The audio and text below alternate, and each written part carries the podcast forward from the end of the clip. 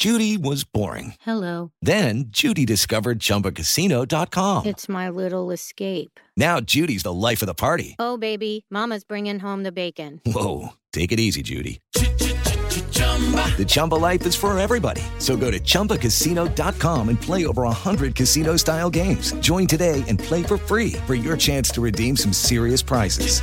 chumba ChumbaCasino.com. No purchase necessary. Void where prohibited by law. 18 plus terms and conditions apply. See website for details. Ciudadanos informados, informando. Este es el podcast de Iñaki Manero, 88.9 Noticias. Información que sirve. Tráfico y clima cada 15 minutos. ¿Y qué hay con estos octágonos que le pusieron a, a las... eh, a los artículos que de repente compramos diariamente, a lo mejor para nuestro consumo, que sea al cereal, que sea al, que sea al, sazonador, que sea a las, eh, a las sopas estas instantáneas, a los dulces, a las golosinas, a las bebidas, demasiado sodio, demasiada sal, demasiado... A todo, a todo, sí que a todo le ponen pero, pero se supone que eh, esto lo hizo la Secretaría de Salud para que estemos enterados y alertas. ¿Cómo debemos interpretarlo? ¿Cómo debemos interpretar estos octágonos? ¿De qué manera? ¿De qué manera lo podemos hacer? Vamos a platicar y le agradecemos mucho que nos tome la llamada en 88.9 Noticias con el ingeniero en alimentos Javier eh, Bárcena. Ingeniero, gracias por tomar la llamada. Buenas tardes. ¿Qué tal? Buenas tardes. No, al contrario, gracias por la invitación. Eh, esto, es- estos nuevos octágonos con los cuales eh, se está pues, poniendo una especie de alerta al consumidor, ¿es, es lo adecuado, ingeniero? Sí, mira, eh, yo creo que, bueno, cualquier iniciativa que tenga que ver con, con, con informar al, al consumidor, creo que debe de ser bien tomada, ¿no? Eh, esta iniciativa básicamente lo que busca es eh, informarle a la- al, al consumidor sobre eh, la presencia de algunos, algunos, algunos nutrimentos, ¿no? Como es el, el caso del, del sodio, de las grasas y del azúcar. Desafortunadamente, y creo que bueno, ahí hay todavía un, un trabajo por, por, por hacer, es que nosotros como, como, como expertos en, en, en- estos, en estos temas, pues no podemos evaluar la, la naturaleza de un alimento solamente por la presencia de, de estos, de estos macronutrientes, ¿no? Hay que, hay que, hay que, en este trabajo, considerar que un alimento es mucho más que esto, ¿no? Hay alimentos que son ricos en micronutrientes que son importantes para, bueno, el buen funcionamiento de, nuestro cuerpo, ¿no? Y le agradezco que siga en la línea con el ingeniero en alimentos Javier Bárcena eh, sobre el nuevo etiquetado, ¿no? estas advertencias que está poniendo la Secretaría de Salud en los alimentos, en las cosas que compramos en nuestro día a día y que pues de manera normal las consumíamos y a veces este, eh, pues de, de- manera general formaba parte, era como, como el pilar de nuestra alimentación y de repente nos empezamos a encontrar estos octágonos de exceso de calorías, exceso de sodio, exceso de grasas, tra- de grasas perdón, trans, exceso de azúcares, exceso de grasas saturadas.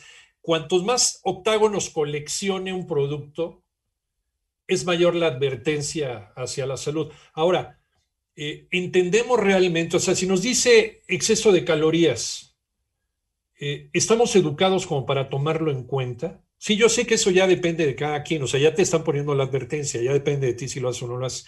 Exceso de sodio. Sabemos lo que son excesos de grasas trans. ¿Qué es eso de grasas trans?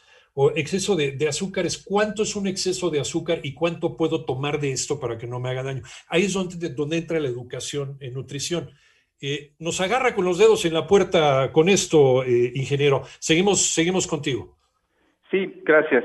Este, sí, bueno, ese, ese es un tema, ¿no? Eh, los criterios que se, que se utilizaron para, para que un alimento se haga eh, acreedor a, a alguno de los sellos, ¿no? Y tú mencionaste Ajá. algo que me parece que es súper importante y que tiene que ver con la educación de la población, ¿no? Eh, y, y, y que tiene que ver también con el tema de leer las etiquetas, como, como yo lo mencioné anteriormente, nosotros no deberíamos de juzgar un, un alimento solamente por, por, el, por el número de sellos, ¿no? Sino debemos de, de enseñarnos y de educarnos a revisar toda la etiqueta, ¿no? Pues puede haber que algunos alimentos por su propia naturaleza sean eh, ricos en, en grasa o, o incluso quizá en, en algunos azúcares, pero que tengan otros nutrientes que son importantes, ¿no? Entonces, por ello, la importancia de que la, la, la, población no solo vea el, el, etiquetado frontal, sino enseñarlo a revisar la etiqueta. Es decir, cuando hablo de la etiqueta, cuando hablo de revisar la etiqueta, es no solo el frente, sino también la tabla nutrimental. Algo que es bien importante mencionar es que no, podemos olvidar que, que, México, como muchos otros países, sufren de lo que se conoce como la doble carga de la malnutrición. Es decir, somos poblaciones que, que, sufren de sobrepeso y obesidad, pero que también son deficientes de, de, micronutrientes. Hoy todavía sigue siendo un problema de salud pública eh, la anemia, eh, deficiencias de vitamina A, de zinc, de vitamina D, que ahora está eh, en boga el tema de vitamina D. Hay, hay eh, datos que, que, muestran deficiencias importantes de, de, vitamina, de vitamina D. Entonces es esto, ¿no? Eh, si bien, por supuesto, el, esfuerzo está en, en reducir las, la prevalencia de, de, sobrepeso y obesidad, que por supuesto tiene que ser una, una iniciativa en la que hay que poner esfuerzos, no podemos olvidarnos también que, que la población está mal nutrida, no, no están recibiendo los micronutrientes que requieren para llevar a cabo sus funciones eh, fisiológicas del día a día, ¿no?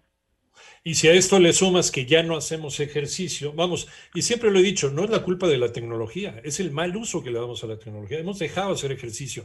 Ahorita el pretexto es el COVID, pero antes del COVID, pues el pretexto era la inseguridad. Y antes de la inseguridad, vamos, el caso es que nos hemos mal acostumbrado a pensar que el cuerpo nos va a dar para toda la vida sin desquitar lo que hemos estado comiendo. O sea, si te comes, como dice mi compañero Alfredo Romo, esa hamburguesa de doble carne, ¿cuánto tienes que correr? ¿Cuánto ejercicio tienes que hacer para desquitarlo? O sea, todo tiene una, una, una circunstancia en la vida, todo tiene una consecuencia, pero no queremos asumir esas consecuencias. Es una cuestión de reeducación. Eh, sería necesario incluso eh, dentro de los sistemas educativos, Javier, el, poner la carrera, la la materia de nutrición desde primaria? Por supuesto, por supuesto. Y, incluso tú tocas algo muy importante, ¿no?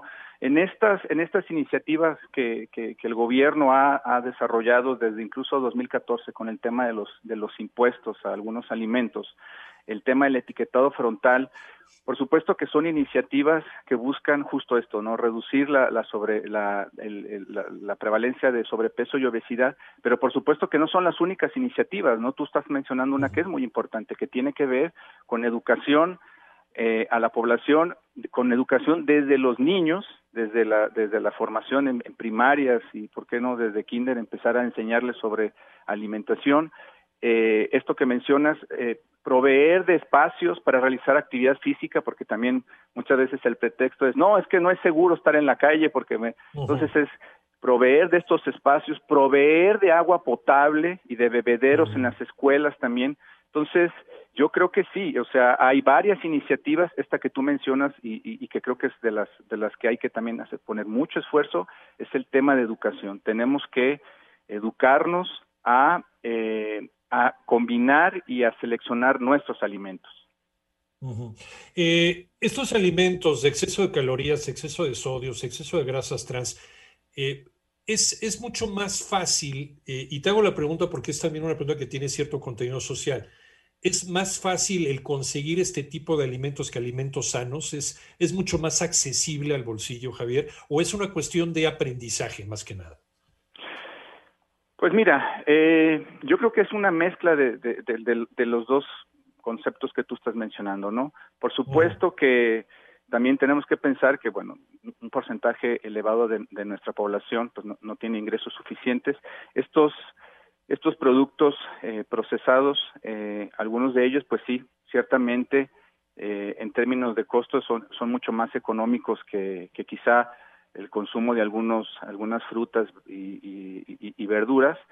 Y creo que es ahí entonces donde también se abre una, una gran oportunidad para, para la industria, no solo de, de, reformular eh, los alimentos para reducir eh, pues estos macronutrientes que ya mencionaste, el azúcar, la grasa y, el sodio, sino también es una muy buena oportunidad para eh, reformular y hacerlos nutrimentalmente mucho más densos, ¿no?